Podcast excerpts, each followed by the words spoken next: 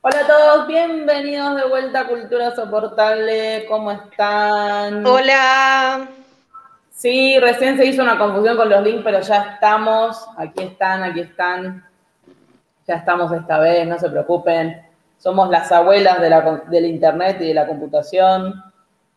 Así que... ¿Cómo que las abuelas? No, no, no. Hubo un glitch ahí. Hubo un pequeño, una pequeña situación. Em, así que bueno, eh, ¿cómo anda la gente en este día invernal, en este día de frío en Sudamérica? Em, las sociedades secretas, claro, los Tupperware siempre están ahí, como no, vayan a hablar. Hoy prometo que no vamos a hablar de ellos, así que por favor. No, vamos a hablar algo de algo peor. la verdad que sí. Más creepy todavía.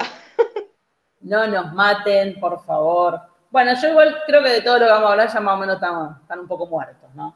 Pero, pero bueno. Ah, en Santiago de Chile hace mucho calor. Qué suerte, Anita. Ay, qué suerte, Ana, María. Yo, yo la verdad, si tú quieres hacer un trueque por una noche, aunque sea, de lugar. Hola Teratoy, ¿cómo va? Hola Nachulo, lindo verte. Hola, Nachulo, hola Tera. Sumando desde Twitch. Eh, Ariel está también. Tenemos a Liz, a José, Satara volvió. Hola Fede. Fede. ¿Cómo van esta tarde de domingo? En donde entran a ver un video de asesinos. Qué hermoso público que tenemos, por favor. Así que bueno, espero que estén con un cafecito, con un matecito, con un fernet, no sé cada cual el horario que tenga, eh, para escuchar estas historias. Es verdad, feliz día de la Pachamama, aquellas personas que lo festejan. Hoy era eh, el día de tomar ruda, eh, caña con ruda, así que feliz día de, sí, de la Pachamama, vamos a decir. Em, yo feliz día. Muchas comunidades lo festejan. Em, así que un helado, con este frío, José Manuel, un helado debe estar en algún lugar donde no hace tanto frío. Bueno, pero tú sabes que a mí a veces se me antoja un helado en, medio del invierno, o sea, no. Bueno, pero vos, Blanqui, sos una persona que con 40 grados de calor podés comer sopa, así que con eso eh, nosotros, digamos, hablemos de Pompeya, ¿no? Hoy vamos a hablar yo creo que hoy también les va a dar pesadillas. ¿eh? Bueno, mira, yo te voy a decir algo, Gonzalo. Yo me dormí con mi luz prendida. Una, con la luz, no la lamparita, la luz de la habitación prendida, sí, encendida. No, no, no. Y bueno, hoy estamos temprano, hoy tenés tiempo para. Claro, es de Colombia, José. Hoy, hoy tenemos tiempo como para que te relajes, ¿no? Hola, Cami. Bueno, mira, hablando un poco de los asesinos, a mí me pasa que, por ejemplo, hay una serie de Netflix que a mí me gusta mucho que se llama Mind Hunters, no sé si ustedes la vieron, Cazador de Mentes, que son el principio del profiler y todo ese tipo de cosas. Y la verdad a mí me interesa mucho el tema de los profilers, con Rosy siempre hablamos, pero yo les puedo asegurar que esa serie, como a veces son temas tan, que uno dice, Dios mío, tan loco las situaciones que yo tuve pesadillas con, con esa serie, tipo de cosas que... Sos muy susceptible a las imágenes, digamos. bueno, si sos tan susceptible, vamos a empezar con el primer asesino artista. Eh, antes de que comencemos, antes de que comencemos, vamos a hablar de algo antes de entrar en el tema específicamente, el asesino artista, vamos a hablar de un tema que es que hay coleccionistas. Ustedes saben que existen los coleccionistas de todo tipo, ¿verdad?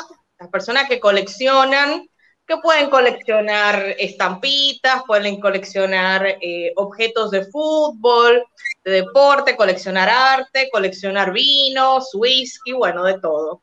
Y existe algo relacionado a lo que vamos a ver que se llama Murderabilia.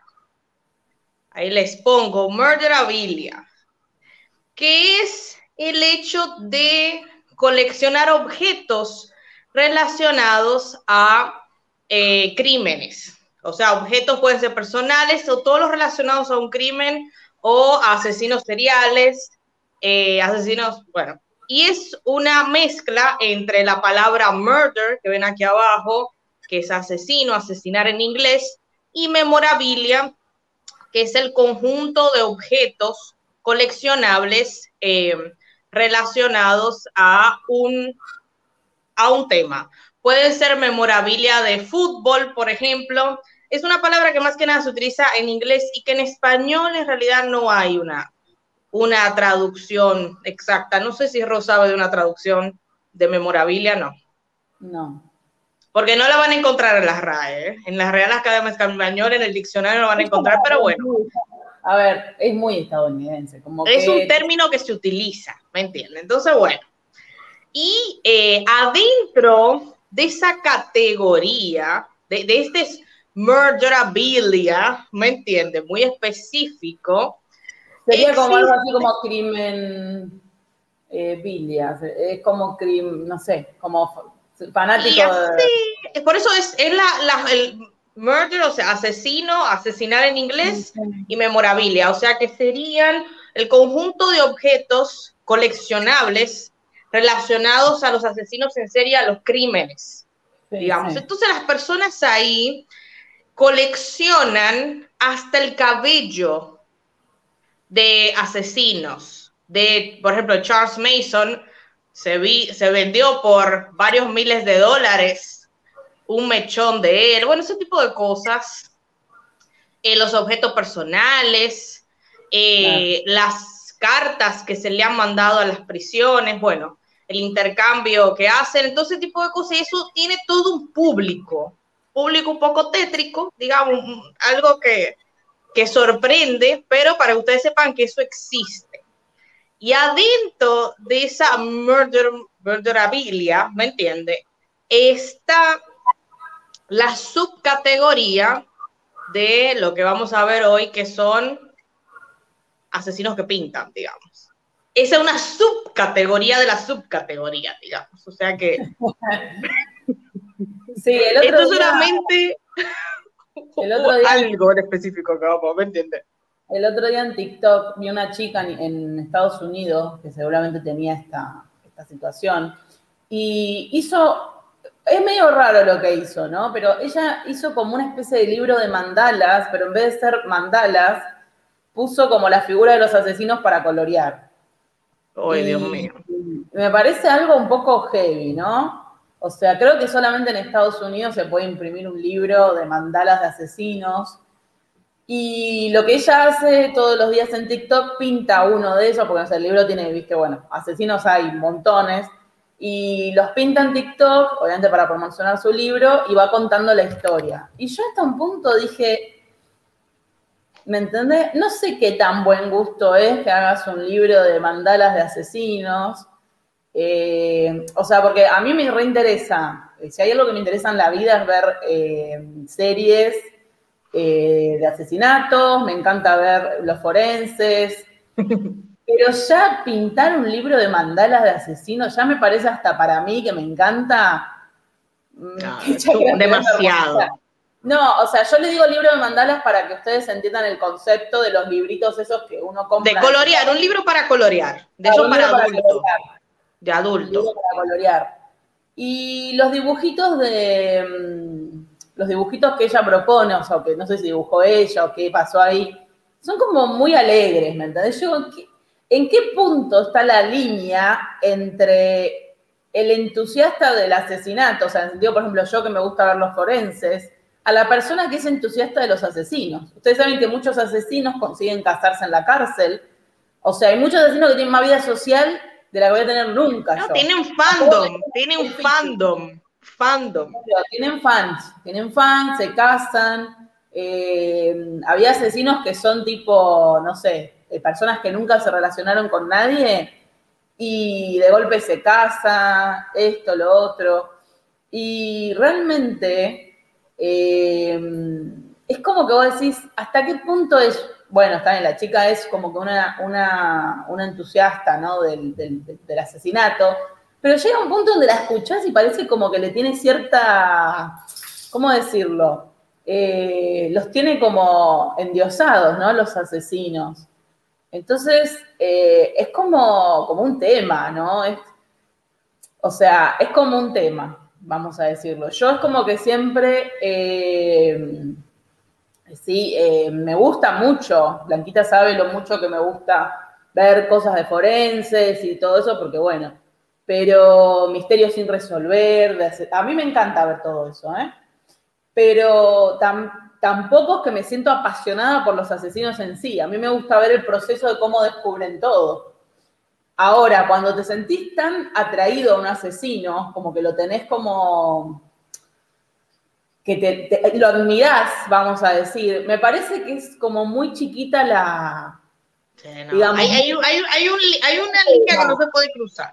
Exacto, exactamente. Hay una eh, línea roja que dice, do not cross, no pases, ¿me entiendes? Claro, por ejemplo, vos mencionaste a, Manson, a Charles Manson. Ah, mira, que tengo una foto de Manson para los que no lo... Y, y el tipo tiene, se casó un montón de veces, tiene un montón de fans, tiene esto, tiene lo otro. Y, bueno, la verdad que cuando vi este, este librito de, colorear asesinos, yo me quedé como un poco mal gusto, ¿no? Y miren que yo soy muy open mind, pero es como que fue un poco de mal gusto, sinceramente, porque em, colorear un libro de asesinos es como demasiado, ¿no? Me parece un poco turbio. Pero eh, parece ser que hay todo, como dice Blanquita, hay todo un sector de personas porque la chica, bueno, tiene su libro, evidentemente alguien se lo compra, y mucha gente en los comentarios le pone que están apasionados por los asesinos y por saber más de los asesinos. Bueno, y es un tema, ¿no? Es, miren, pónganlo así, este, este tipo de murderabilia que yo les estaba comentando, eh, tiene casa de subastas específicas. Por ejemplo, una eh, que son online, una que se llama Murder Action, bueno, eh, Murder Museum, bueno, tienen diferentes tipos de casas de subastas online, donde ahí se hacen las subastas y se vende todo tipo de cosas ahí, eh, realmente. Entonces tiene un público, tienen su lugar para comprar, todo legal, ¿me entiendes? Eh, aunque hay una ley en Estados Unidos que se llama, uy, se me olvidó. Bueno, después Son of Barnes, creo que es, si no me equivoco, una ley que no está en todos los estados, pero que no permite que una persona que cometió un crimen pueda hacer dinero con eso, o sea, vendiendo la historia, los datos, todo ese tipo de cosas, porque bueno, hubieron obviamente sus... O sea, si tuvo que salir una ley es porque algo pasó. Porque intentaron, exactamente, intentaron. Así que realmente todo un un niche del coleccionismo, el tema del murderabilia. Y es algo, creo que es algo muy específico estadounidense, mm. digamos. Porque em, yo realmente traté de buscar información en Latinoamérica, en Europa, en África y en Asia, y realmente no encontré ese movimiento, esa situación, y me parece que es algo bastante gringo, eh, digamos. Quizás exista en Latinoamérica, yo no sé, no sé si Rob vio algo en Latinoamérica o en Europa o en Asia o en África, pero me parece que es algo como esa fascinación que existe. Eh. Yo, creo que en Europa tiene que haber porque coleccionistas eh, turbios hay en todas partes del mundo. Lo que pasa es que los estadounidenses lo que tienen es que lo hacen como market, como que lo hacen público y le hacen un marketing, ¿no? Y en Estados Unidos se puede vender todo, todo lo que, lo que vos quieras. Y en otros países hay como leyes de donde no, no se pueden vender tantas cosas, pero en Estados Unidos es como que el libre comercio que tienen ellos, entre comillas, eh, digamos, tiene todas estas cosas, ¿no? Y realmente, realmente, en Estados Unidos, es como que está hasta bien visto ciertas cosas, eh, y yo me imagino que sí, obviamente debe haber morbosos en Francia, en Inglaterra, en un montón de lugares chinos, pero me parece que debe ser un mercado más en negro, o deben comprar anónimamente, eh, tiene que ser algo más eh, mm. tranquilo, ¿no? Yo creo que le compran directamente a los estadounidenses o compran por mm. eBay o este tipo de lugares Eh, si quieren, búsquenlo, murderauction.com. Después yo les voy a mostrar una foto de la página web para que lo vean. Eh, y la verdad que sorprende. Pero bueno, para todo público, para toda necesidad, siempre se crea un vendedor. Mm. Siempre. Mira, justo antes de empezar voy a comentar una cosa que está acá en Twitch, nos está comentando José, ¿no? Vos sabés que Pablo Escobar, José, fue un gran mecenas de arte, gran mecenas, tiene una de las colecciones privadas, no sé si la sigue teniendo, pero la familia tenía una colección privada impresionante. Y hay uno de los hermanos, no sé si es el hermano o el tío de Pablo Escobar, que fue, eh, se hizo millonario con el mecenazgo de arte millonario, tiene una casa de subastas muy importante. Algún día vamos a hablar de eso, de cómo el narcotráfico. ah, nos cerran el canal directo, ¿viste? Ya no podemos mencionar los Tupperware, a las sociedades secretas. Vamos a hablar de, cuando el narcotráfico. Nos van a cerrar la, cuenta. Pero eh, realmente es muy interesante, podemos buscar palabras claves, es muy interesante eso. Bueno, yo les voy a presentar, antes de empezar con pinturas, les voy a presentar el caso eh, un caso que no son pinturas, pero que me pareció interesante que lo conozcan. Y es el caso del asesino Ed Jane. Ed Jane era, eh, fue más o menos, cometió su serie de asesinatos más o menos en 1957. O sea, estamos hablando de alguien hace bastante. Y los investigadores, cuando entraron a la casa de Ed Jane, eh, se llevaron la sorpresa de que absolutamente toda la casa de Ed Jane estaba amueblada y estaba eh, llena de ropa hecha con pedazos de cuerpo humano. ¿Sí? Acá vemos, por ejemplo, el tenedor y la cuchara hecho de huesos humanos. Eh, tenemos una máscara que la usaba para, para el baño, porque se nota que estaba en el baño y le gustaba. Tenemos eh, esta escultura, como llamaba él, de un cráneo en donde él tomaba la sopa todos los días, porque la madre le había enseñado a tomar sopa todos los días. Tenía aproximadamente un set completo de cuchillos, tenedores, eh, calaveras para tomar sopa, tenía seis. O sea, tenía, toda su casa estaba hecha de cuerpos humanos, básicamente. Mira qué interesante. Imagínense llegar a esa escena de crimen y darse cuenta que todo es piel humana. Todo es piel, todo es piel humana y, por supuesto, tenía un cinturón de pezones. Ay, Dios mío. que usaba para eh, entretenerse. Y realmente, sí, exactamente, Sátara. Es conocida la, la historia de la zorra de los campos de concentración, que hacía libros de recuerdo para los guardias con la piel de los reos, pero esto es peor un poco. Eh, y Ed Jane lo, lo puse porque él se consideraba un artista, era caníbal, y él se consideraba un artista porque decía, porque decía que él, para él eso era su arte, que él vivía de esa manera. Tenía bancos de hechos de piel humana, la biblioteca hecha de piel humana, los libros, o sea, imagínense la cantidad de personas que mató que nunca se supo, que nunca se supo. Y todas las investigaciones que hicieron, todos los investigadores eh, más o menos llegaron a la conclusión de que Ed Jane vendía este arte a alguien. Más allá de que él se quedó, digamos, con, una parte, es evidente que este hombre vendía las cosas que tenía. Tenía hasta playo, o sea, plato, plato de sopa, plato playo, todo, todo hecho con partes humanas, ¿verdad? había un mercado, había un mercado para Exactamente. Hannibal Lecter, Hannibal Lecter está inspirado en este personaje, Deichen.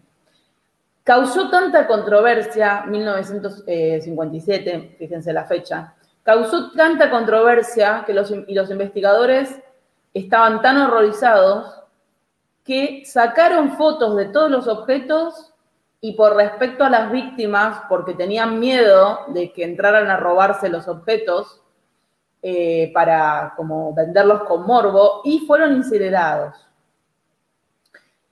Ahora, el tema de la piel humana como canvas de arte es algo que se encuentra varias veces. Y yo me estaba acordando de algo, que lo voy a decir, pero espero que no pase nada, y es que Macaulay Conkin, el chico de mi pobre angelito, que siempre está denunciando las redes de pedofilia, decía que los poderosos norteamericanos, que eran pedófilos, usaban zapatos hechos con la piel de los niños. Lo tienen, pueden poner en YouTube la entrevista de Macaulay Conkin en una radio en donde él cuenta que algunos productores, a Blanquito se le va cambiando la cara, Eh, él cuenta eh, cómo él eh, sabe reconocer a los pedófilos, que obviamente ustedes saben que Macaulay Culkin denunció mucho el tema de la pedofilia, y dice que un montón de productores y un montón de personas poderosas usan esos zapatos hechos con, piel humana para reconocerse entre sí.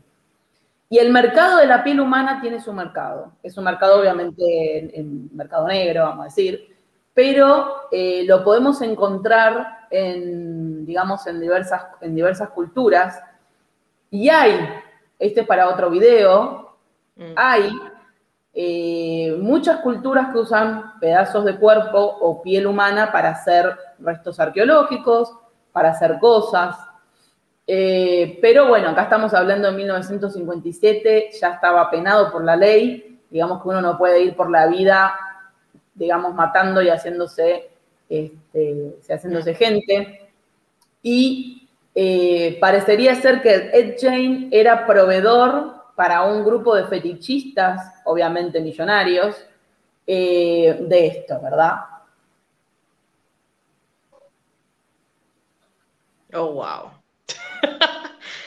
Todo ese mercado es una cosa que, uff. Bueno, señores, memorabilia ¿Me entiendes? Entra probablemente ahí. A ver, esperen que tuvimos un problema con Twitch. Uy, nos metimos con un tema complicado, me parece. ¿Qué pasó? Esperen, nos, está avisando la gente que se cortó en Twitch. ¿Ah, sí? un poquito, sí.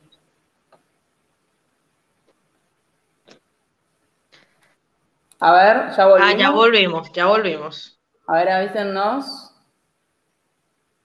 ¿A mí ya volvió? Ok. Sí. Están poniendo ahí que volvió. Ok, ok. Bueno, nos metimos, nos metimos en temas complicados. Yo, mira, yo creo que vamos, nosotros vamos a tener que establecer, yo creo así, que en esta comunidad vamos a tener que comenzar a establecer códigos y hablar en códigos ciertas cosas, porque cada vez que hablemos unos temas un poco delicados y complejos, pasa algo con. Pero yo me pregunto, Blanqui, en, en nuestro canal siempre pasa lo mismo. ¿Por qué, ¿Por qué hay un montón de gente hablando de estos temas y cuando yo lo hablo me cortan el canal? Chicos, es una locura. Y tampoco lo hablamos en vivo.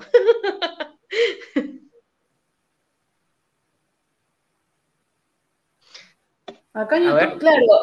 O sea, yo pensé, dije, bueno, quizás en YouTube puede ser que, lo corten, ¿no? Pero, ¿qué, ¿qué pasa con nuestro canal que cada vez que nombramos ciertas cosas, o sea, hay un montón de, gente hablando de este tema en la red. ¿Por qué cada vez que yo lo menciono, me tiene gente para mí que me tiene. No, mira, no, Ro, hay que poner Moisés. Vamos a poner Moisés. Vamos a poner la imagen de Moisés. Vamos a, descomprimir. Vamos a poner la imagen de Moisés. Vamos a hacer una, algo a Moisés. La imagen de Moisés. Vamos a poner un poco de. Esperen, voy a poner un Vamos a poner la imagen de Moisés. Moisés, bendiciones.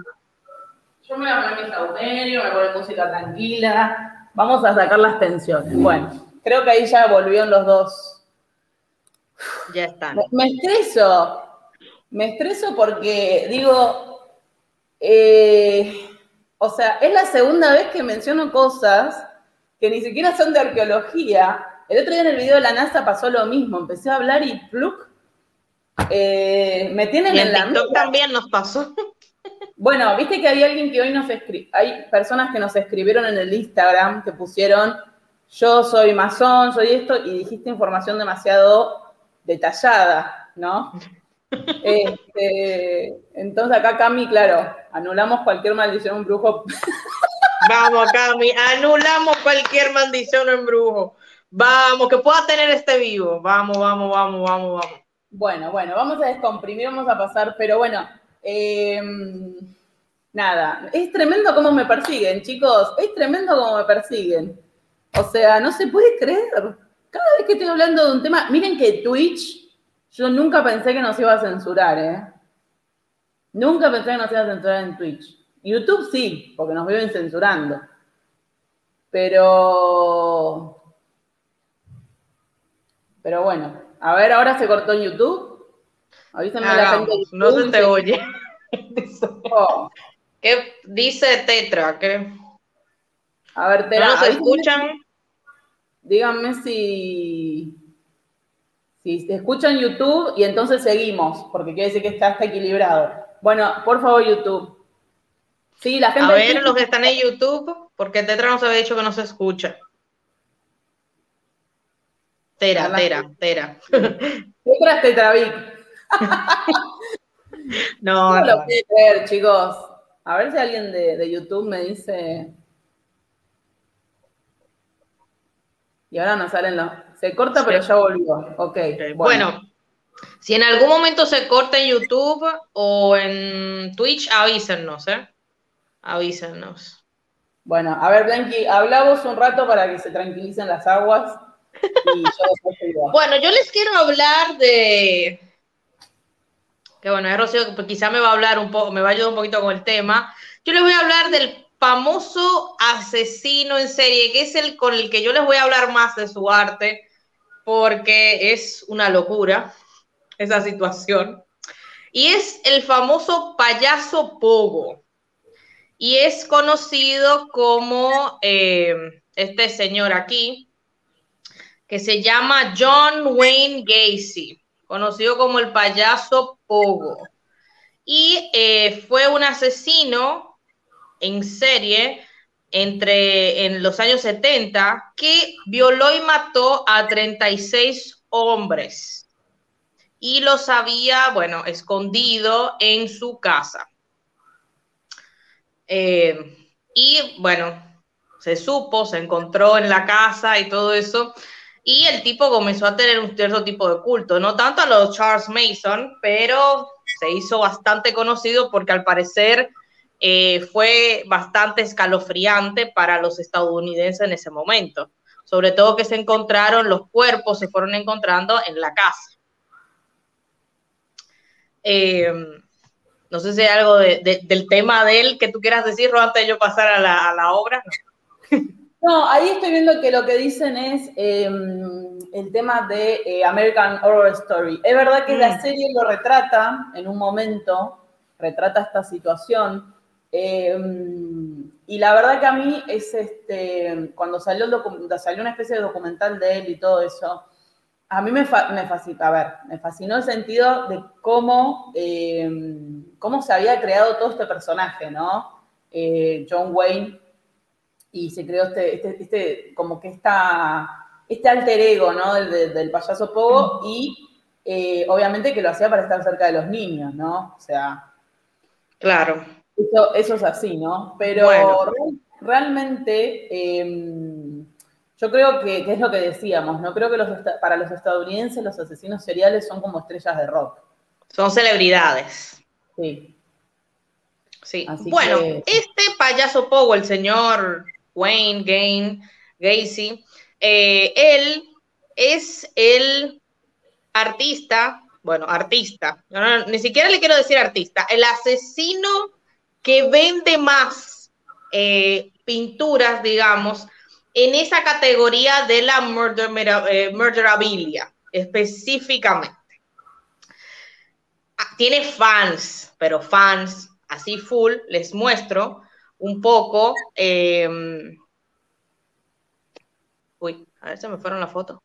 No, tiene, él es muy conocido por hacer estas imágenes de payasos donde él, al ser, como un tipo de, autorretrato que él se hacía de él cuando eh, se vestía de payaso en las fiestas infantiles. Ya ustedes saben qué horror para todo padre que lo tuvo ahí en la fiesta infantil, mm. eh, te quieres morir, digamos. Pero bueno, él, esas obras de él se venden a unos eh, miles de dólares en este tipo de sitios web.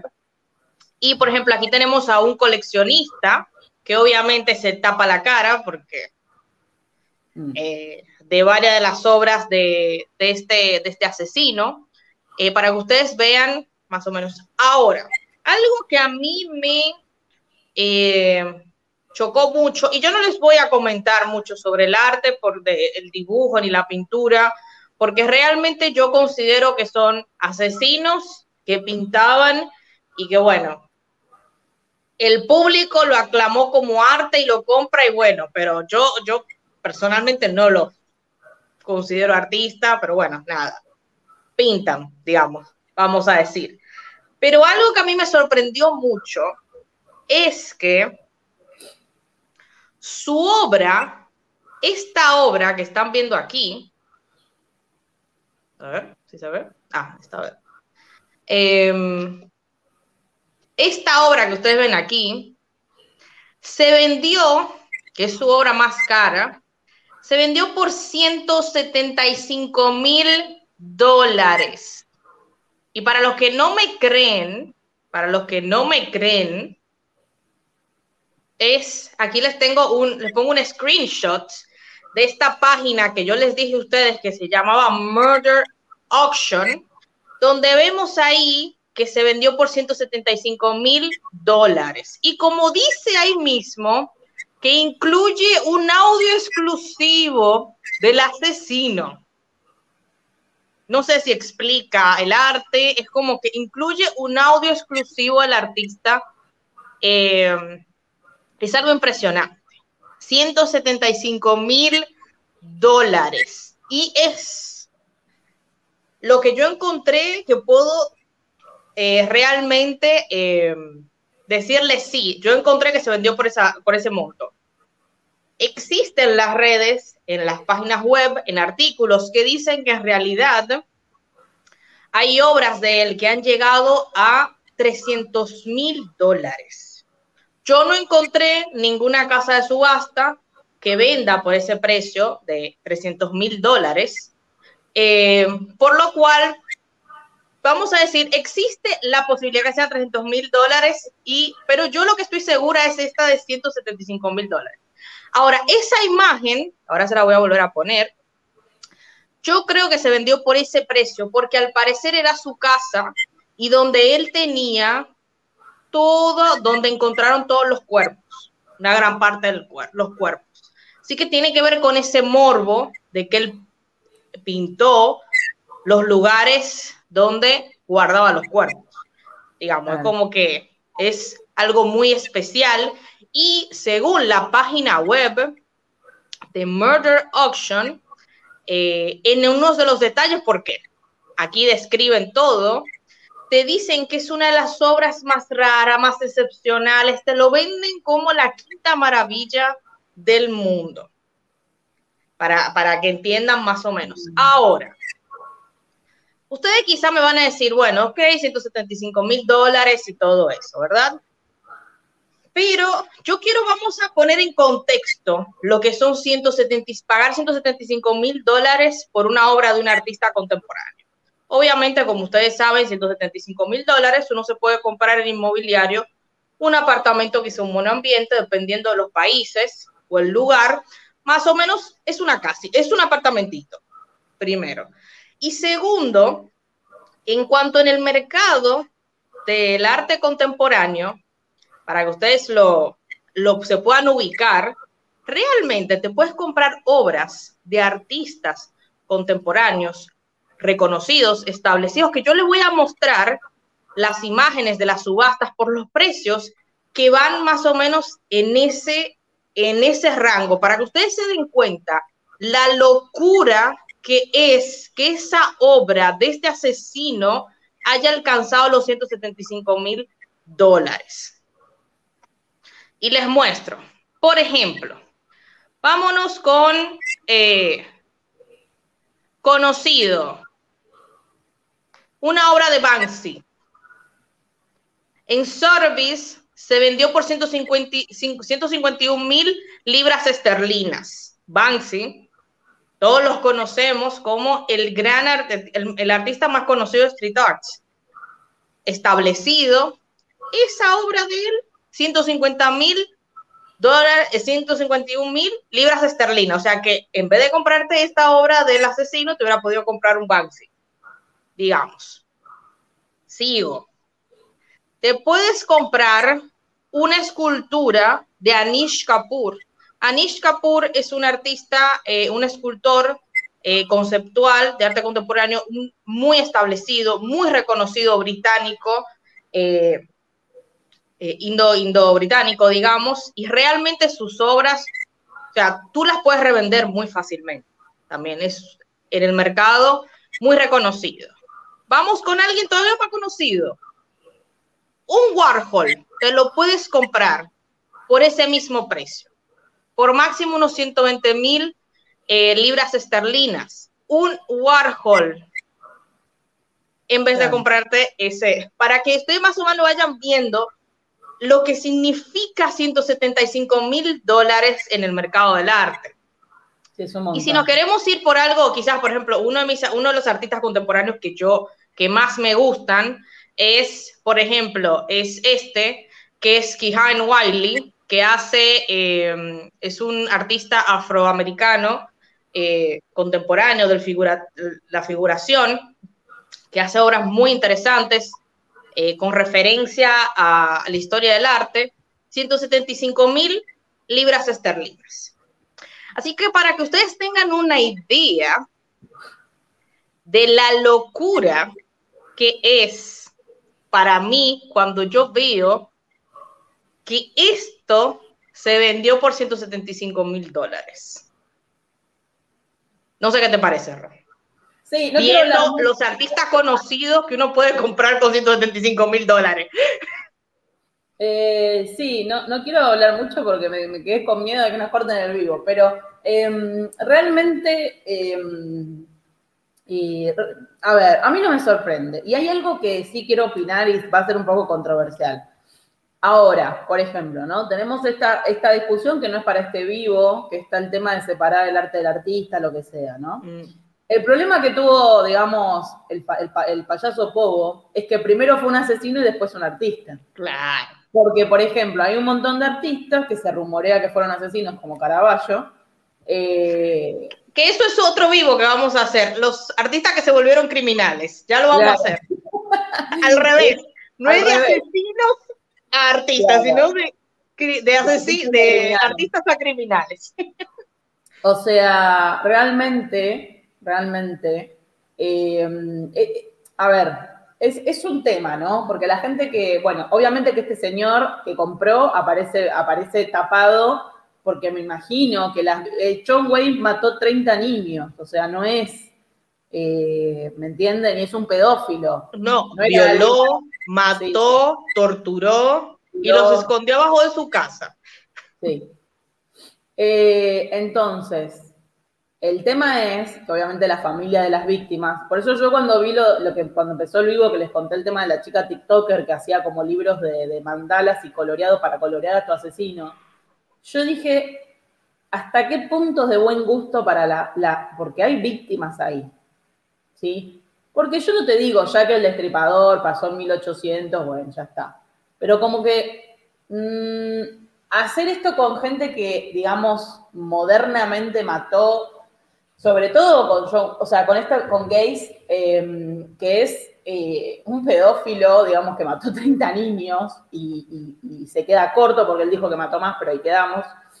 Eh, entonces esta persona aparece tapada porque sabe que puede ser perseguida por la familia de las víctimas. Porque sabemos todos que es una falta de respeto. Es una falta de respeto. Pero lo que hacen es que lo compran porque, mira, volvamos a poner un minuto eh, acá. Esto está bien. Si yo vi como alguien compraba un cuadro con un feo monito de 10 mil dólares, esto Ok. Sí, pero estos son 175 mil dólares, no, no, no, me refiero a que, porque yo iba a ir a, decir, bueno, la calidad de la obra obviamente que no es demasiado buena. Em, está bien, el tipo sabe, habrá investigado la perspectiva, lo que sea. O sea, no es una obra que la vas a comprar porque es porque te, dio vuelta la cabeza. Claro. Solo se vendió, muy bien como dice Arela acá, solo se vendió porque el tipo mató gente, ¿sí? Solo se vendió porque el chavo mató gente. Entonces, no sé si el estado en donde estaba Casey le permitió tener dinero o no, porque yo creo que él lo haría más que nada por... Eh, ah, no, me están diciendo que es un layout que de su casa. Ah, ok, ni siquiera lo pintó. Bueno, ni siquiera, ¿sí? Ni siquiera. Entonces, eh, él lo que hizo fue poner, digamos, su, su carita Su dibujito, su, su firma. su firma, ven a la, a la derecha, abajo está la firma de él, que dice. Claro. y vos fíjate que el morbo va entero, que el morbo va entero, que viene con un audio. Eso es que viene con un audio. en, esa, en eso. Viene con un audio, señores. Ahí está. El audio dice, incluye audio exclusivo de Gacy, el, del mismo Gacy. Ahí está. Estamos hablando de un pedófilo que mató, que sabemos, 30 niños, chicos. O sea, es un poco fuerte. Es un poco fuerte. O sea, imagínense por un segundo ser un familiar de la víctima. Es como una falta de respeto, ¿no? Pero la realidad es que la sociedad. Yo pienso, por ejemplo, que puede haber gente de otra parte del mundo que compre esto, ¿eh? Sí, sí, totalmente. El hecho que esté celebrado de esta manera como está, creo que solamente puede suceder en Estados Unidos de Norteamérica. No, no, no veo otro país posible, no veo otro país posible que no sea Estados Unidos de Norteamérica teniendo una página web con todo colorido y con descripción del cuadro como si fuera Sotheby's que Estados Unidos de Norteamérica. Exactamente, y como tú dices, o sea, ellos mismos en la página web dicen que es una obra única. Y no se puede negar que dentro de ese mundo del murderabilia, que yo les comentaba hace, hace un rato, debe ser una obra, debe ser un objeto excepcional, debe ser algo ultra exclusivo, único, porque no solamente es eh, una pintura o, lo que sea, una imagen, representación eh, hecha por, por este asesino. Es una representación del lugar donde él hizo el crimen, digamos. Entonces, eso es también lo que le da el valor cuando uno se pone a pensar eh, eso, porque realmente es algo único, porque habla indirectamente del lugar donde él cometió el crimen, digamos. Mm. Y para los fans de este tipo de, objetos, de este tipo, los coleccionistas de este tipo de cosas, tiene que ser algo increíble, digamos, tiene que ser algo y que me imagino que por eso llegó a ese precio eh, inaudito realmente. El morbo. Yo pienso que el audio es como el remate, ¿no? Como, mirá, es tremendo, es tremendo. Es lo que nos cuenta Mystery. Un amigo de mi ex, menos mal que es ex, Tenía un quincho donde hacía fiestas y estaba lleno de fotos de los asesinos y no viven en Yanquilandia. Es verdad. A uno creo que le da miedo pensar que, a la vuelta de su casa. Eh, ah, porque veían películas de terror. Bueno, a mí me gustan las películas de terror bizarro y no por eso admiraría, digamos, esto. Pero lo que estaba contando al principio es eso, ¿no? Eh, que la chica esta que hizo el libro de mandalas de, de asesinos ella, cuando la escuchás hablar, sentís una verdadera admiración que tiene por los asesinos. No es que lo está contando como, no sé, Dross, que podés escuchar en un podcast de Dross que cuenta de manera neutral un asesinato. Tiene un dejo de, no, porque esta persona mató tanta gente. claro. Entonces, sí, sí, sí. Entonces a mí no, no, me sorprendería. Obviamente, ahora yo voy a hablar de un artista latino, un artista, Buah eh, un, asesino un asesino latinoamericano artista, y vamos a hablar del tema de, Latinoamérica. Por ejemplo, eh, o hay dictadores, no quiero volver al tema porque la gente que no estaba no sabe, pero recién hablamos de un tema y se cortó la transmisión, así que no quiero volver mucho al tema, pero por ejemplo en África hay diversos dictadores, que no voy a mencionar, que también aman el arte, digamos, con seres humanos, que aman el arte de una manera rara, hay artistas que representan a niños de manera rara y que han sido encontrados esos cuadros en lugares de personas que cometieron crímenes, digamos, hacia los niños. Eh, o sea que hay todo un mundo oculto del arte, ¿sí? Que va con esto del morbo y de, decir, bueno, soy tan fan de este asesino o soy tan fan de esta persona que me compro eh, algo de esta persona, ¿no? Imagínate levantarte en tu casa y tener eh, un cuadro de esta persona. Yo vi, cuando yo investigué, vi que había dos o tres famosos que tenían cuadros de este, de este payaso. Sí. En su parece ser que Johnny Depp tiene, parece mm. ser. Por ejemplo, no puedo decir, estoy seguro no, porque no tengo acceso a las obras de arte de Johnny Depp, así que no podemos decir con seguro, pero me parece que hay muchas, muchos celebridades de Hollywood que adquirieron las obras de él. Y estamos hablando de entre unas 200 y 500 pinturas circulando que las personas han adquirido de este mm. señor, de este asesino. O sea que realmente no es algo puntual, realmente hay un mercado, hay un público, eh, se, se volvió una manía por estas personas de moda, pero realmente hay un público.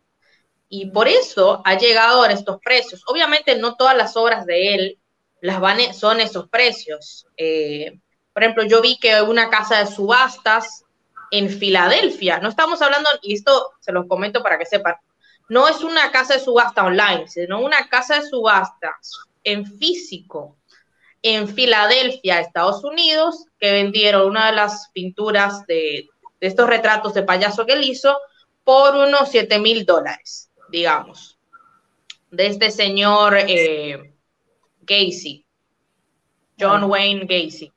Em, o sea que los precios de él, al parecer, varían entre los 6 mil dólares hasta el 175 mil dólares que yo les comenté, o el supuesto 300 mil, que es posible, porque si nos sabemos que hay celebridades que adquirieron las obras, es posible que esos precios se hayan disparado porque ustedes saben cómo es el tema.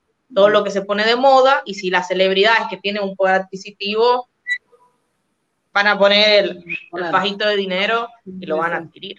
Yo vi a alguien que, era vocalista de una banda de metal, pero no me acuerdo cómo se llamaba, que decía mm. que lo tenía puesto en su casa porque tenía tan mala vibra el cuadro, tan mala vibra y tan mala energía, que la gente no se quedaba mucho tiempo porque el tipo le molestaban que, sí la gente estuviera en su casa. Y yo dije, o sea, no sé. Hay otras maneras. De... Otra manera, ¿me entendés? De, hacer que la gente no se quede en tu casa que poner un cuadro de un asesino.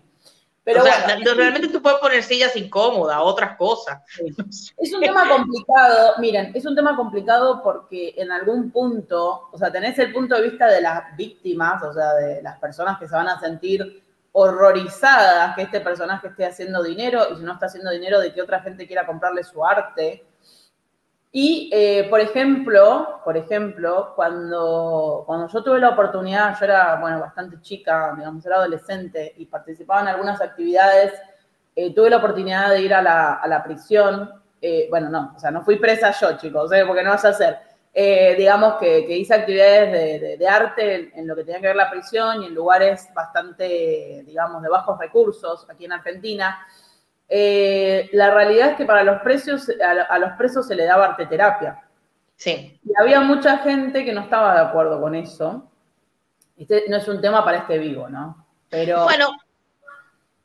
es un tema complejo, ¿no? Porque es como que vos decís, ¿hasta qué punto ¿no? Yo se los digo de manera neutral. Eh, lo que piensa un lado y lo que piensa el otro. ¿Hasta qué punto tiene derecho alguien que asesinó? Obviamente que no todo el mundo que está en la cárcel, chicos, porque asesinó a alguien, ¿eh? hay otras cosas que hay, Pero ¿hasta qué punto tiene derecho una persona que asesinó a otra de estar pintando alegremente y feliz? Porque alguien le daba la pintura a este hombre, alguien le daba. Y por otro lado, las personas que dan arte terapia en las prisiones o que le dan arte a este tipo de personas dicen que es la manera, digamos, de que, de que son seres humanos y que tienen derecho a expresarse de esa manera, aunque sea horroroso. Mira, hablando, de, hablando de eso, Ro, justo yo encontré una página web que les quería compartir con ustedes. Eh, ahí está.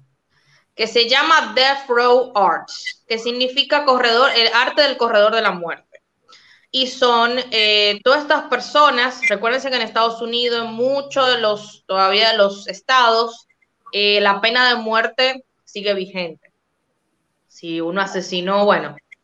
Entonces, eh, este arte que lo que Rocío le estaba comentando, arte terapia, de, o de, de, personas que están en este corredor de la muerte, en el sentido que están ya, van a ser ejecutados, pueden vender sus obras de arte para que el dinero quede, se vaya a la familia y una parte también va a ir a un fondo de víctimas.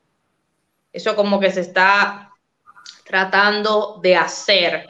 También eso también, bueno, eso depende de lo que cada quien piense moralmente, si considera que está bien o está mal, pero es algo que existe y está legalmente una página web, se compra ahí, o sea, ellos hacen como un tipo como de exhibiciones, todo este tipo de cosas, eh, para que ustedes sepan. Y en, en relación a este John Wayne em, eh, Gacy, yo estuve buscando a ver eh, si las ventas de estas obras, de estas pinturas, iban a algún tipo de fondo de víctimas o si iba a la familia, y la verdad que no encontré una información muy clara sobre ese tema. En algunas páginas de internet decían que había un porcentaje que iba a un fondo de víctimas de la organización, de ese tipo de... Pero esa organización desmentía esa situación diciendo que ellos no querían absolutamente recibir dinero relacionada a eso, porque sería apoyar esa situación. Entonces, a mí lo que me queda la duda es ¿quién se queda con ese dinero? Porque esta persona ya murió hace muchos años, digamos. No sé si la familia, a dónde va. Probablemente, la familia. ¿Me entiende? Porque él se casó dos veces, tiene hijos, todo eso, pero a mí es, esa parte me quedó la duda porque yo en un momento pensé, ¿será que va a un fondo de víctimas? Pero al parecer la organización en sí dijo que no, que ellos no aceptarían de ninguna manera dinero eh, que se cree eh, por el arte creado por este tipo de asesinos, digamos, porque es contraproducente para ellos, obviamente. Y yo entiendo las dos partes, ¿no? Yo entiendo las dos partes. Cuando, cuando yo enseñaba, yo fui, ya todo el mundo sabe que yo fui a una escuela de arte, em, y cuando trabajaba en los sectores desfavorecidos de acá de la ciudad de Buenos Aires, em, nosotros digamos, dábamos arte, teníamos niños, había un momento, me tocó esta experiencia con los presos.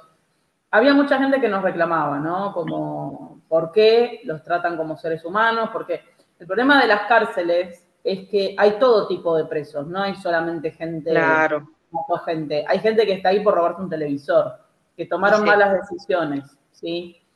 Em, entonces, en algún punto, la arteterapia, que eso vamos a otro vivo en algún otro momento, el tema de la arteterapia, pero en algún punto la arteterapia, acceder a la educación de ciertas, para ciertas personas es muy importante.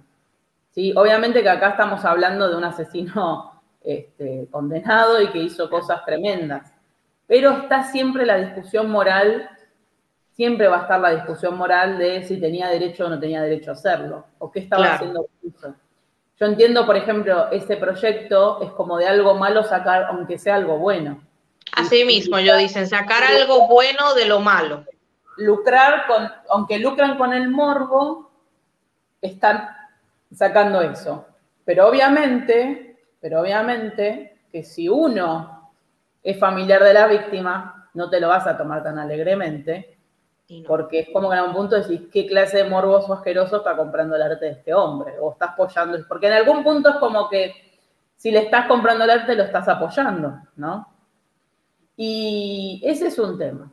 Pero bueno, quiero pasar em, a un... Miren, creo que este es el vivo, creo que este es el vivo. Después de esto me voy a ver una película light, porque siento una, una carga energética complicada, que estamos hablando de este tema. Es como que uno siente, ¿no? La, cosa de hablar de, asesinatos. Eh, así que yo no me da miedo, pero sí después de este vivo creo que me voy a ver, no sé, una linda peli de, no sé, dinosaurios o algo así, porque aunque estamos hablando de este tema, alguien puso ahí, ¿no? Que como que sentía la, mala vibra, y estamos hablando de este tema y es como que yo también siento como la mala vibra. Pero acá en Latinoamérica también tenemos el caso de este hombre, sí, ya la cara, pobre lo mata, que es Luis Alfredo Hernández. Es un venezolano que fue apodado el artista antropófago. Ya se, oh, con ese nombre dice mucho. Ya se verán por qué. Resulta que Luis Alfredo eh, te invitaba a su casa a pasar eh, una linda tarde, eh, a tomar el tarde té. de verano, me imagino. claro, a tomar el té. Y resulta que Luis Alfredo te comía, te mataba, te comía, y con tus cenizas, calcinaba tus cenizas, pintaba estos cuadros. Eh, el comisario que lo detuvo, el comisario que lo detuvo a Luis Alfredo, lo apodó el artista. Está cumpliendo condena. Esto pasó en el 2018. Esto pasó en el 2018. O sea, bastante reciente. No encontré tanta información, no encontré tanta información porque como que los medios venezolanos lo taparon un poco debido a la, digamos, al morbo del caso, ¿no? Y fíjense que pinta naturaleza muerta, ¿no? O sea, mm. dicho sea el paso. un bodegón. Un bodegón, naturaleza muerta, un par de girasoles. Y no pude encontrar de ninguna manera, busqué, busqué, busqué, qué pasó con esto, qué, qué pasó con estos cuadros, ¿no? ¿Qué pasó con estos cuadros? Y, Llegaron a Estados Unidos, seguro. Llegaron a Estados Unidos, seguro. Pero fíjense que el tipo hacía pasta de ceniza de huesos y con eso pintaba. O sea, impresionante. Y mm, lo que tiene Luis Alfredo es que no, a ver, no es que, mm, digamos, directamente mataba para hacer arte. Para él, él decía que él era artista, que estaba canalizando esas energías eh, y se comía a la gente, para él comerse a las personas era la primer parte del arte y calcinar y fundirlos con su arte era la segunda parte. Así que le hacía como un performance sin tener público, digamos. Claro, en su manera de ver las cosas le estaba dando a la gente una, especie de paso a la inmortalidad porque formaban parte de sus cuadros. Mm. Y también se unían a él cuando él los ingería. Exactamente. Yo no pude encontrar a dónde fueron a parar estos cuadros, si él pudo vender algo en vida. No pude encontrar nada porque la noticia, las diferentes noticias, es como que hay mucho, mucho rumor en el medio. Lo único que dice el comisario es que él le puso el artista casi riéndose y dijo, está, está loco. O sea, está en la cárcel, pero lo tratan como un paciente psiquiátrico, ¿sí? Claro. Lo cierto, lo cierto es, él declaró que en realidad él no mataba a sus víctimas, que alguien más lo hacía y él se las comía y las pintaba como parte de un, proyecto social que él tenía. Eh, ¿Cómo le dicen ahora a esas este, bromas que hacen en la calle? Eh, un experimento social estaba haciendo. Un experimento social. Alfredo te mataba y con vos estaba haciendo, eh, con vos estaba haciendo un experimento social. Claro, como dice Manu, Mirá si te comprabas una pintura y ya no después te enteraba que, era con ceniza, todo un tema, ¿no? Yo pienso que igual, como dice Blanquita, los cazadores de este tipo de morbo están muy atentos y estamos hablando de Venezuela, así que con un par de pesos, con un par de dólares, me imagino que alguien se llevó absolutamente todo. Eh, tampoco saben el número concreto de víctimas, porque el tipo tenía muchos cuadros, pero no saben cuándo empezó y cuándo no, digamos, cuándo, cuándo hacer el corte. Eh, pero para él era arte esto, para él mezclar las cenizas con, con las pinturas era parte de su arte. Es interesante, es un proceso artístico interesante, digamos. Sí, tétrico, pero es como, como siempre decimos que el artista quiere dejar una parte de su energía y su cuerpo, ¿no? Mm. En, el cuadro, y esta persona lo llevó a otro nivel, ¿no? Y lo loco, lo loco que a mí me pareció, es que los cuadros no son cuadros tétricos. O sea, yo no tengo eso en mi casa ni en pedo. Se parece a lo que yo hacía cuando tenía cinco años, que pintaba, que todo cuando aprendemos a dibujar, pintamos eso. Pero o sea, de hecho acá, por ejemplo, tenemos hasta un vitral, una especie de vitral que pintaba con cenizas. O sea, el tipo no hacía arte, ¿cómo decirlo? Sí, no, no, lo, no hacía tipo algo eh, tenebroso ni nada, ni oscuro. Claro, esto lo podés encontrar em, en cualquier casa de una abuelita venezolana, o sea, ese tipo de arte. Entonces, es como que hasta tenía eso, ¿no? Que no es que hacía arte, arte perturbador. Salías hecho una pintura. Era arte terapia para él, o sea, era como una Entrabas a la casa de Alfredo y salías hecho una pinturita, totalmente. Este, no nos estamos riendo de las víctimas. ¿eh?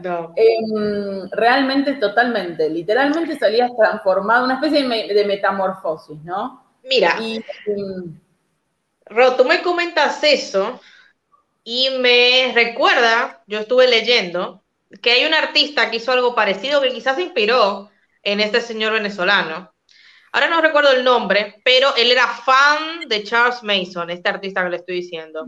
Y él hizo un retrato de Charles Mason a base de su propia sangre, utilizó su sangre para pintar el retrato y estaba esperando las cenizas de Charles Mason, que parece que se las, no sé cómo fue que la consiguió, para terminar la pintura.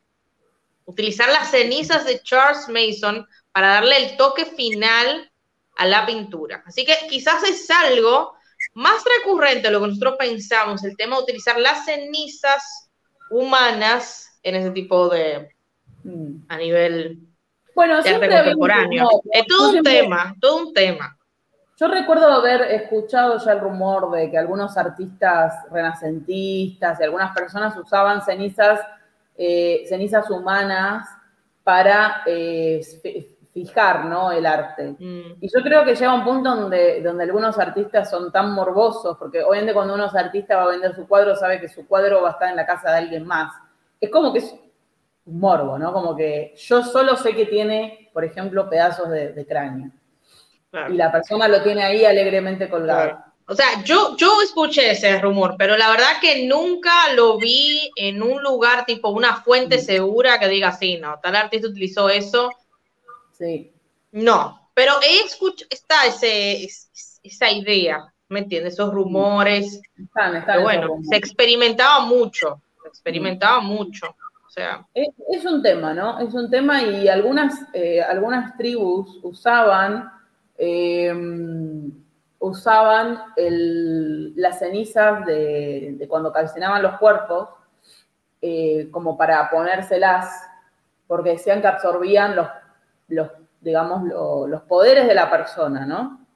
Ese es otro vivo que podemos hacer. Eso, es otra cosa, reutilizar el cuerpo, o sea, de utilizar el cuerpo de, un ancestro o de un, no sé, de un enemigo. Del enemigo, sí. Del enemigo, eh, es otra cosa, tiene que ver con, con otro tipo, pero aquí realmente es otro tema, me parece, mm. que el de... Sí, o sea, hay mucha, pero yo lo que me refiero es que había muchas culturas que ya tenían este tema de que se ingerían eh, al enemigo, es como que se quedaban con parte del poder, ¿no? Como esta cosa de mm. sentir que, que, si lo usaban, por ejemplo, tenían la cabeza colgada, o eso es como que, como que el espíritu ¿Vieron el Señor de los Anillos que ahora vienen con todo un, bueno, como algo así, me imagino que se pensaban que estaban ahí con varios fantasmas. Eh, pero eso sí, sí, sí, sí. Hay un color que es por, la, por el pigmento de polvo de momia. Ustedes saben que ya, ya conté varias veces el tema de las momias y la pulverización que sufrieron. Y mm, es como la gente que agarra la ceniza de los familiares y lo hacen diamante. Bueno, eso es otra cosa. Si se te murió de algo natural, bueno, viste, medio que ya el tipo se está muerto. Ahora, el problema acá es cuando son estos asesinos, o sea, que literalmente te mataron para hacer una obra de arte. O sea, es una manera como complicada de morir, ¿no? Em, y, bueno, bastante, compleja, ¿no? El tema del morbo, volvemos siempre al morbo, al tema de, de ese morbo, de, ese mercado paralelo que parece que en Estados Unidos es legal y mm. que bueno, imagino que habrá todo un mercado también negro, ese tipo de obras, que, que ahí entra un tema de Em, que a la base no son artistas, o sea, son prisioneros, o sea, son, asesinos, digamos. Que el público, los fans, legitimizaron esas creaciones que ellos hicieron. Digamos, entonces ya es un tema de lo que siempre hablamos de cómo, quién dice que es arte y quién dice que no es arte. Eh, o sea, sí. Eh, no, y, les quiero mostrar brevemente el caso de alguien más hablando de este tema de legitimizar a la gente. Este cuadro eh, fue pintado por Nicolas Clos, el famoso vampiro de París. Nicolas Clos era un artista que tenía eh, una, digamos, afición por matar a personas de la comunidad, digamos, gay de Francia, y cometió un montón de crímenes, pero fue juzgado solamente por haber matado a una persona cuando mató como a 20. Y en la cárcel se dedicó a hacer pinturas, que luego, digamos, no se sabe muy bien el paradero, pero se piensa que las vendió. Y lo más complicado de Nicolás Cló es que en el 2002 salió de la cárcel y ahora se dedica a pintar. y las vende legalmente. Si ustedes ponen Nicolás Cló, van a encontrar su galería, toda la historia. Y probablemente son todas sus víctimas. Exactamente. Y es un tema controversial, ¿no? Porque el tipo salió en el 2002, el chabón mató como a 10 personas y se hizo crímenes de odio, pero fue, o sea, obviamente porque, bueno, fue juzgado por una sola, no se sabe por qué. Y el tipo, desde el 2002 que está afuera, es artista o sea que de manera legal puedes adquirir su, arte y es un tema. Este sí que es un asesino artista, ¿no? Claro. Eh, y era, le dicen el vampiro de París porque algunos testigos dicen que se comía pedazos de las víctimas. Eso no pude corroborar. ¿Y qué precio tienen las obras de él, más o menos? No, no vi nada, no la pude, no pude encontrar bien. Porque, porque yo les digo la verdad, hay muchos, hay muchos asesinos, por el tema que comentaba Ro, el tema de que en la cárcel hacen arte terapia, hay muchos asesinos eh, seriales, digamos, serial killers, que hicieron arte y que se lo fueron enviando también a los fans. Van a encontrar en YouTube muchos videos de este tipo de tema diciendo recibí de tal persona eh, un dibujito, una pintura. Entonces, entonces realmente anda dando vuelta. Les, mm. Si les soy sincera, yo no pude encontrar valores de venta porque creo que es algo bastante el mercado calladito, calladito, digamos que me entiende. Yo creo que son, tienen que ser cosas privadas, subastas en privado. Creo que es un mundo que no, o sea, los precios, tipo de cosas se deben manejar a un nivel y eh, no en público, digamos, todo en privado, este tipo de cosas. Además, entre ellos se conocen, es un, es un mundo de coleccionista bastante pequeño y creo que entre ellos se, se mueven, se conocen y se venden entre sí las cosas. Mira, ahí Fede, miren cómo es servicio, Fede. Fede está muy atento. Ahí encontró Mm. ¿Cuánto dice más o menos? ¿Cuánto dice? Eh, ahí encontré. Tienen que estar en los 10 mil, entre los 2 mil, 10 mil dólares, más o menos. Mm. Eh, pero, pero bueno, tremendo, ¿no? Tremendo. Y sí, mm. como dice ahí te la estoy. Eh, ah, 350, mirá, no, no tan caro. Bueno, yo diría, le diría a Nicolás Clo que se vaya a Estados Unidos, que creo que va a poder ganar más plata. Miren, por ejemplo, Charles Mason al parecer vendió, hizo obras también. Por ejemplo, yo encontré solamente una, porque son obras que cuando se vendieron desaparecieron a sí misma, nunca más. Y yo solamente pude encontrar una sola obra que él hizo que parece un Kandinsky más o menos, pero bueno. Mira, pero se nota que nada, eso lo hizo, se lo mandó a alguien simplemente, porque parece realmente, ¿me entiendes? Un dibujito. Eh, se lo mandó a alguien y realmente yo, yo realmente no encontré el precio. O sea, es como que algo se sabe que pasó por manos de alguien y desapareció. Y la mayoría de estas obras, de estos, eh, ¿cómo se llama? De estos otros artistas, eh, están dando vuelta y hay algunos que dicen, veo que había uno que era Henry Lee, eh, otro serial killer, que las obras de él eh, vi que estaban, se vendían en diferentes casas de subastas legítimas, eh, online, por unos dos mil dólares. Otros eran lotes cerrados y privados que no se decía por qué importe se vendieron. Entonces, realmente, no, estos son unos ejemplos que nosotros le dimos, pero realmente hay todo un mundo de varios, de varios asesinos que a través de la arte terapia, de alguna manera, que le brindan en las cárceles, eh, se creó todo un otro movimiento, otras ventas, otro, otras memorabilia, digamos, murderabilia, que son estas obras creadas por estos asesinos que fueron, que por los fans son aclamadas y que ahora están categorizadas como arte, entre, entre comillas. O sea, el público lo aclamó como arte, bueno, y ya cuando tú tienes celebridades que lo compran, ya está, de alguna manera a quemar. Es fascinante, ¿no? Porque sucede, porque uno diría, bueno, eso sucedía en los 50, en los, en los 60, 70, de que las fans le mandaban carta a los asesinos, que había pero hace poco salió el caso de un muchacho, o sea, que mató no sé cuántas personas, y se armó un tema con las adolescentes que era como el chabón, era Justin Bieber para ellas, ¿viste? Y le mandaban ositos. Y vos decís, flaca, estás hablando de un chabón que mató a sangre fría a un montón de personas. ¿no? Como que la gente tiene como esa disociación, ¿no? Y vos sabés que hay un capítulo, todo vuelve a los Simpsons, hay un capítulo de los Simpsons que, que Marge le enseña arte en, la, en las prisiones y se trata de este tema, ¿no? del tema de la arteterapia. Como dice Blanquita, si ustedes ponen eh, arte de asesinos o, en inglés, ¿no? En, Google. Serial, killer art. Sí. tienen un montón de páginas en donde recopilan. ¿Y por qué tenemos este arte? Y bueno, porque tienen arteterapia en las cárceles, ¿no?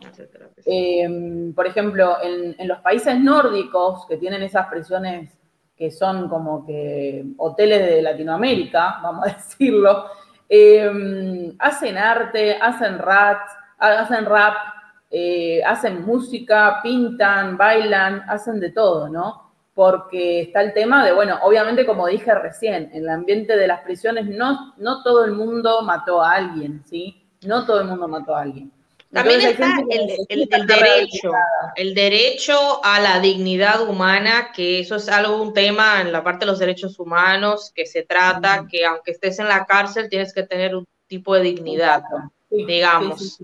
Y no se olviden que, como decía Ron, no todas las personas que están en la cárcel son asesinos. Hay que separar, hay personas que hay diferentes cosas y siempre este tipo de actividades eh, tratan de también de ayudar y promover la reinserción a la sociedad después eh, de, bueno, de cumplir condena, digamos. Totalmente. Ahora, Ro, yo estuve leyendo unos cuantos artículos y todo eso, la reacción de los familiares de las víctimas sobre todo este tema. Y ustedes se pueden imaginar la indignación, el dolor, ¿Qué causa esta situación, porque este señor que yo les mostré, las imágenes del payaso y todo eso, em, tuvo exposiciones, o sea, le hicieron exposiciones en Las Vegas, en un lugar, ¿me entiendes? O sea, que realmente em, se pueden imaginar cómo esa, de alguna manera, esa, esa oda o ese, ese honor a estas personas afecta eh, a la familia de las víctimas. Entonces, ahí está ese, esa situación entre el murderabilia y la libertad que todos tenemos de coleccionar sobre cualquier tema que nos interesa y invertir en eso. Y el tema con las familias, las víctimas, sobre el hecho de que se coleccionen y se vendan legalmente estas cosas.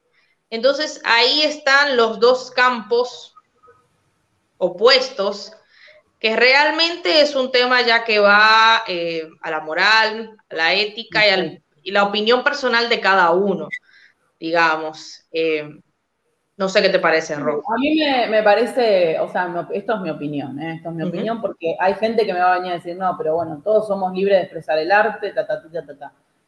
A mí me parece que ya hacer una exposición, ya tener, es como que lo, estás empoderando de alguna manera, quieras o no, porque eh, no estamos hablando de una persona que robó una tele o algo así. Estamos, obviamente que estamos hablando de que eso vende porque hay un morbo del chabón que mató gente. Y para mí no deja de ser un morbo y no deja de ser personas que idealizan a los asesinos. Y yo me imagino, em, siendo un familiar o algo así de, una víctima, eh, la verdad que no me causaría nada de gracia que haya mm. gente, digamos, em, tratando de, porque uno lo que, lo que pienso que quiere cuando es familiar es como que ese nombre desaparezca y se pudra en la cárcel no que sea este, visible y celebrado y, auspiciado por diversas cosas. Entonces, em, es un tema, es un tema complejo porque si uno quiere ser, digamos, libertario del arte en el sentido de, bueno, de decir arte es todo y todos tienen derecho a expresarse, pero quizás hay un tema moral de a qué punto uno puede lucrar con eso, ¿sí? ¿A qué punto uno puede, sobre todo, ya les digo, asesinatos que son muy, muy recientes? Porque cuando uno hace, por ejemplo, una exposición, no sé, de Jack el Destripador, no vas a herir susceptibilidades en el sentido de que no hay nadie reciente con ese tema, ¿no? Mm. Pero cuando vos haces algo de digamos, de, los, vamos a decir, 50 para arriba, o sea, que puede haber descendientes de esa situación. Creo que es de muy mal gusto, creo que es de muy mal gusto. Eh, además, bueno, el, el payaso Pogo se, volvió muy popular por, por American Horror Story también.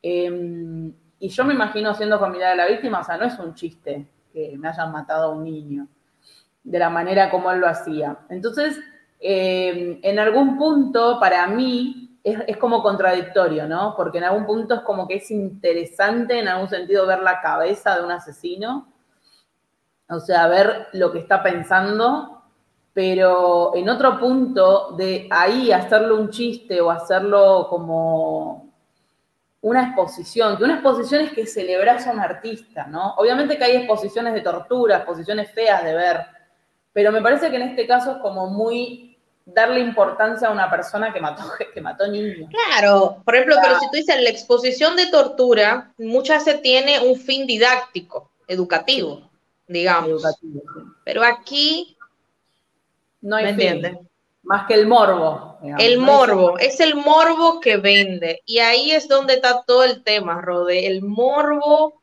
hasta qué punto eh, el morbo logra cosas insospechadas. O sea, como la persona a través de morbo, ¿dónde está esa línea eh, de la moral? ¿Hasta dónde uno puede llegar por el morbo? ¿Me entiendes? Como una delgada línea que hay que, que sería que para que ustedes lo piensen, digamos, a ver. Sí, es para pensar, porque uno como que piensa, por eso le digo que no hay una respuesta a esto, porque es contradictorio. Es contradictorio, porque por un lado uno quiere que todo sea arte, ¿no? Y por otro lado, parecería ser que el problema es que es muy reciente, por eso yo lo, hablo así con sinceridad, porque por ejemplo en, arqueología tenemos un montón de cosas muy dramáticas, pero lo tomamos con cierta frialdad porque ya pasó, ¿no? Ya pasó mucho tiempo. Pero cuando estamos hablando de por ahí, como que algo que todavía está en el inconsciente, digamos, doloroso de algunas personas, es muy difícil decir, bueno, sí, tenía derecho a hacer, o sea, tenía derecho esta persona a hacer arte en la prisión y aparentemente según las leyes de, donde estaba, sí. Pero de ahí a vender su arte o hacer una exposición con su arte o decir, me voy a comprar este cuadro, pero es como que la persona que se compra el cuadro me diría, bueno, yo soy libre de tener lo que quiero en mi casa y tendría razón entonces, como dice Blanquita, se trata de un tema puramente de moralidad y es un tema de cada uno. Ah. Pero a mí me parece que hay cosas, más allá que, por ejemplo, a mí me encanta, eh, por ejemplo, las, series y películas de criminales, no es que me obsesiona el criminal en sí, porque lo que me fascina La mente, ¿cómo, cómo pasa de que se despertó a que decidió matar 50 personas? ¿Cómo pasa con la mente, no? Claro. Pero, y hay veces que uno le cuesta ver ciertas series porque decís, eh, wow, o sea, como ser humano te afectan, ¿no? Ese, o sea, yo, yo le soy sincera, yo personalmente, o sea, yo, Blanca, yo, o sea, realmente a mí me costó, me costó este, este vivo, digamos, porque a mí me revolvió mucho el estómago. Toda esta situación, me, ver las obras y leer las historias de todo el tema para mí fue como eh, indignante. Realmente cuando yo vi que se vendió por 175 mil dólares, me indignó. Y me indigna por las familias víctimas y me, me parece como una, una locura una locura realmente, pero esto yo como, como persona, digamos, no como, como profesional, sino como persona. Y esto hace, y yo se lo digo sinceramente, hace mucho tiempo que a mí no me pasaba ese tipo de cosas, se revuelve el estómago con un tema de este tipo de cosas. Creo que la última vez fue ver grabados de tortura medieval hace muchos años, pero realmente creo que es un tema que toca tanto el tema de la moral, como dice Robert, la ética y el morbo la crueldad y es como, y son obras que quizás yo soy muy sensible, son obras que para mí tienen algo raro, o sea, no se puede negar, que son obras que manejan, como decíamos hace un rato, un cierto tipo de energía que realmente cuando yo leía en un artículo que las personas decían, no, sí, a mí me fascina eh, tenerla en mi habitación y dormir con eso y verla todos los días, yo me pregunto, yo creo que ahí hay que hacer un, análisis psicológico de todo este tipo de personas, a ver qué, está pasando. Y no lo digo de manera como juzgando de nada, pero qué está pasando, por qué nos llama la atención todo este tipo de cosas, sacando el morbo. ¿Hay algo más aparte del morbo que le llama la atención a las personas este tipo de obras, eh, de este tipo de, no sé, de, imágenes, representaciones, de creaciones de estos asesinos que lo han puesto ahí arriba, como les mostré. O sea, vendió una obra al mismo nivel que, vieron ustedes los precios que se maneja en el mercado de arte de artistas muy establecidos y conocidos. Entonces, realmente es algo que, que a mí me, como persona, me, me parece un poco complicado por el tema de la familia de las víctimas, de todos los que quedaron atrás y cómo uno sigue dándole un, lugar o como y, y hablando a esas personas y teniéndolas ahí y dándole un espacio como celebridades, cuando realmente habría que eh, no sé, quizás darle otra visión a este tipo de personas, no sé, como, eh, no sé, condenar las acciones de estas personas y no tanto glorificarlas, digamos. Pero bueno, eso es algo... Es complicado porque creo que hay, uno, es como que es complicado porque en sí el ser humano eh, te, hace ir a un punto de, de decir, wow, tipo de, estar, ¿no? Como con, este, con esta dualidad que uno tiene eh, con respecto a las cosas y parecería ser, como dijimos, que es de la moral de cada uno, es de la moral de cada uno. A mí, sinceramente, más allá de decir, bueno, eh, es interesante ver lo que pasa por la mente de un asesino o de un psicópata, bueno, sí, pero de ahí a, me parece, glorificarlo eh, o darle un tono hasta burlesco, porque ese es el problema, ¿no? Con este arte, que se le da hasta un tono hasta burlesco, eh, como que todo es un chiste, y pienso que no, no se puede hacer eso, ¿no? Pienso mm. que, que además la mayoría de asesinos son narcisistas, o sea, todo esto es todavía más para su ego, todavía más. Eh, de hecho, Charles Manson tenía más admiradores cuando estaba en la cárcel que cuando estuvo afuera. Mm. Entonces, eh, es todo un estudio psicológico de por qué la gente está tan apasionada por los asesinos, por qué están, em, digamos, porque imagínense si esa es la cantidad de gente que los admira poniendo la cara, imagínense toda la gente en oculto que admira a este tipo de personas. Exactamente. Es como, ¿qué, ¿qué está pasando con esta humanidad? Pero, o sea, yo siento, el problema de este tipo de temas es que siento que a veces se le pone como una liviandad y hasta algo como de humor, ¿no? Ah, fíjense lo que pintó este asesino. Y es un asesino, gente. O sea, hay crímenes reales, hay familias que sufrieron y quizás dentro de mil años otro sea el tema, pero estamos hablando de, arte contemporáneo, o sea, de arte de ahora. Eh, sí, esa, este, estoy de acuerdo con Liz, ¿no? La indiferencia, de como a mí no, no me pasó, pero también hay indiferencia, pero al mismo tiempo hay personas que uno siente que glorifican, que glorifican y admiran a este tipo de personajes, que los admiran, eh, y por eso el tema del crimen mueve tanto, ¿no? Mueve tanto dinero, sobre todo. Ustedes fíjense, en Netflix o en Amazon hay mínimo 50 documentales del tema, y yo no lo digo porque yo consumo, yo consumo temas de crímenes, porque me fascina, pero me fascina los profiles, me fascina la educación que yo pueda recibir.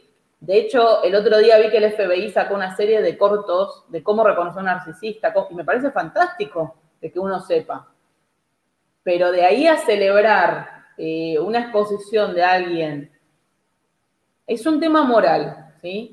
Es un tema que yo como persona no puedo decirle a otra persona, no compres o no hagas, porque tiene la libertad de hacerlo. Pero es un tema es un tema moral de cada uno. Y, sabes si uno pasa la línea roja o no. Hay una línea que hay que ver que cada quien hace con esa línea. Si pasa esa línea amarilla, yo le digo roja, pero bueno, línea amarilla si quieren.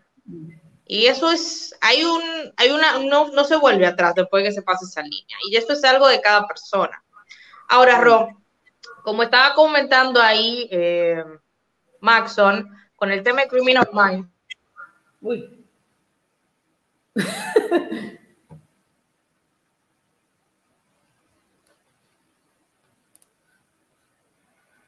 Espera, Blanqui, se te cortó el micrófono. Ahí está. Ahí está. ¿Me escuchan ahora sí? Sí. Sacando el tema también de lo que es em, este, estas pinturas que hacen los artistas, Em, algo que también tenemos que, quizás para que piensen, es lo que comentaba Rodo del tema de Netflix, en todos los documentales, las series, películas que se hacen sobre ese tipo de personas, que a veces,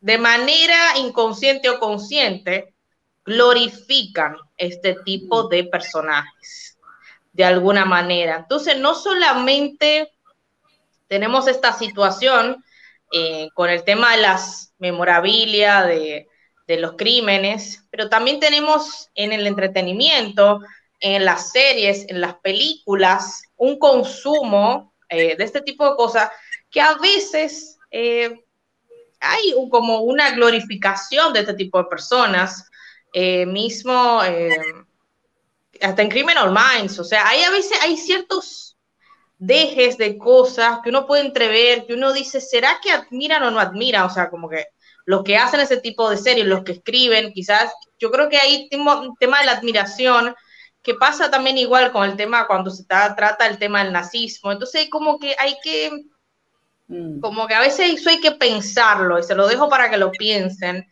Eh, se siguen produciendo ese tipo de contenido, se sigue consumiendo, pero hasta qué punto es moralmente correcto o ético la creación de ese tipo de contenido eh, para las grandes masas, digamos, de alguna manera.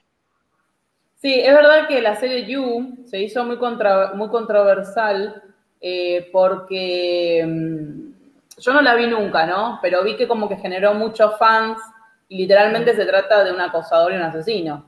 Ah, igual que Dexter, igual que Dexter en su momento. Dexter es un ejemplo. Tiene muchos fans, tiene muchos fans. Em, no deja de ser interesante ver del punto de vista del asesino, claro. pero siempre está, como dice Blanquita, esa doble moral, o sea, hasta qué punto, exactamente, el señor Bigotes, que ya hizo un video hoy sobre él, fue un artista frustrado. Entonces, eh, la verdad que em, es que, claro, que es que los algunas series parecerían ser eh, que, como que te quieren hacer empatizar, ¿no? Como que te quieren decir son seres humanos, y es verdad que son seres humanos, y los seres humanos somos capaces de cometer asesinatos. Pero siempre el punto de vista eh, educacional. Ahora, cuando lo glorifican, como a mí, me, por ejemplo, de este yo vi tres capítulos y dije, pero esto es como, no, es un drama. yo no pude ver Dexter. Es como hasta humor negro tienen, ¿no? Como, como todo feliz y estamos hablando de un asesino. Entonces, quizás porque yo soy muy ñoña, ¿no? Yo, yo, la verdad que en ese sentido soy ñoña de que no me gusta ver este tipo de cosas, pero a mí me fascina ver la mente de los asesinos. Pero también pienso lo que dice Blanquita, o sea, hasta qué punto uno puede estar usando el glamour, porque hay documentales y documentales. ¿En qué punto uno puede estar usando el glamour como si fueran que son em, de ¿Me entienden? Entonces, eh, hay, que, hay que tener cuidado, pero obviamente que uno no va a reprimir, porque hay gente que, le, apasionan los asesinatos y es su trabajo y está todo bien, pero van la moral, van la moral eh, de cada uno. De cada uno. Va la moral de cada uno. Bueno, gente, vamos a, invocar a Moisés porque mucha energía acá. Complicada, de personas complicadas. Complicado, fue un vivo complicado. Yo ahora me voy a ver una película de Disney, les recomiendo a ustedes que vayan y se distiendan un poco. Este, pero la realidad es que cuando habla uno de estos temas se siente, ¿no? Como el arte, este arte se siente, yo ahora me voy a prender un saumerio, una, velita para que se disipen las energías. no sé, vamos a ver, acá tengo los, hechizos de Egipto y vamos a usar algo. Claro. Eh, mírense algo, algo que los haga, digamos, salir un poco de estos temas que son, son pesados, ¿sí? Claro, vean Luca, vean Pacas Vaqueras, este, pero bueno, hay que hablar de estos temas porque son interesantes y van a ver que ustedes quizás con los días van a pensar, es, es una cosa para pensar. Es una y a volverlas a retomar en algún momento. Realmente son temas que no se hablan lo suficiente.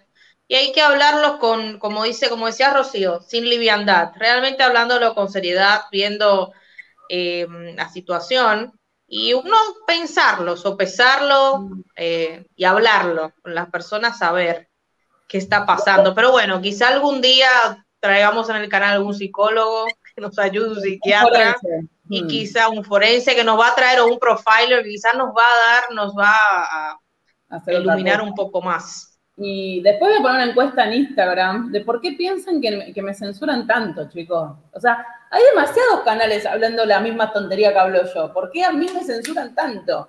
O sea, es muy loco todo el tema. Eh, después voy a hacer una encuesta, en un rato voy a hacer una encuesta en Instagram y ustedes me dicen su opinión de por qué piensan que a Rola censuran tanto, porque es tremendo esto. La gente que, entró más tarde puede ver el principio del vivo, que fue como, complicado, vamos a decir. Claro. Eh, pero, pero bueno. Esta semana, para que sepan, esta semana vamos a estar subiendo un videito en YouTube sobre un review de la película El, La leyenda del tesoro perdido de Nicolas Cage. No se lo pierdan. Tremendo, chicos. Eso fue un sacrificio corpóreo muy grande. ¿eh? No saben el sacrificio que fue para mí ver esa película. Pero bueno, y el, que la vamos a subiendo. Y el y el domingo, creo que el domingo sí vamos a estar hablando de la arqueología subacuática. Vamos a hacer un video de arqueología subacuática. Y en TikTok vamos a estar también tratando de hacer un tema sobre, hablar un poco sobre la cultura de la cancelación. Porque vamos a estar el próximo fin de... Para la gente que lo está viendo ahora en vivo, mañana lunes voy a hacer un pequeño video en YouTube, que espero que vengan a mirar. Eh, de la cultura de la cancelación y cómo fue la cultura de la cancelación en la antigüedad y cómo es ahora. Y vamos a debatir esos temas porque en agosto Cultura Soportable se va a poner un poco picante y vamos a empezar a hablar de temas complejos, pero que alguien los tiene que hablar desde el punto de vista más científico y más riguroso. ¿sí? Entonces, el lunes, mañana sale el video de la cultura de la cancelación y en la semana vamos a estar hablando en TikTok y viendo las opiniones de ustedes también con respecto a este tema y, ver de esto, ¿sí?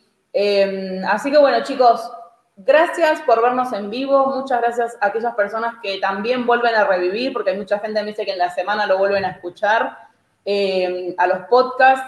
Así que muchas gracias a todos por el apoyo y déjenme sus teorías después. ¿Por qué, en su hashtag, por qué censuran a Ro? Gente, liberen, liberen a Ro. Así que les mando un beso enorme. Váyanse a ver algo lindo, feliz y contento. Pongan su saumerio, abran las puertas, las ventanas para que salga. Parezco, parezco una, una loca, pero bueno, para que salga un poco la energía, porque la verdad que es como condensada la energía que se sintió mostrando estas imágenes. Así que un beso enorme, gente, y nos estamos viendo. Tiene una semanita linda con cultura soportable. Muchas gracias y nos vemos pronto. Nos vemos. Bye bye.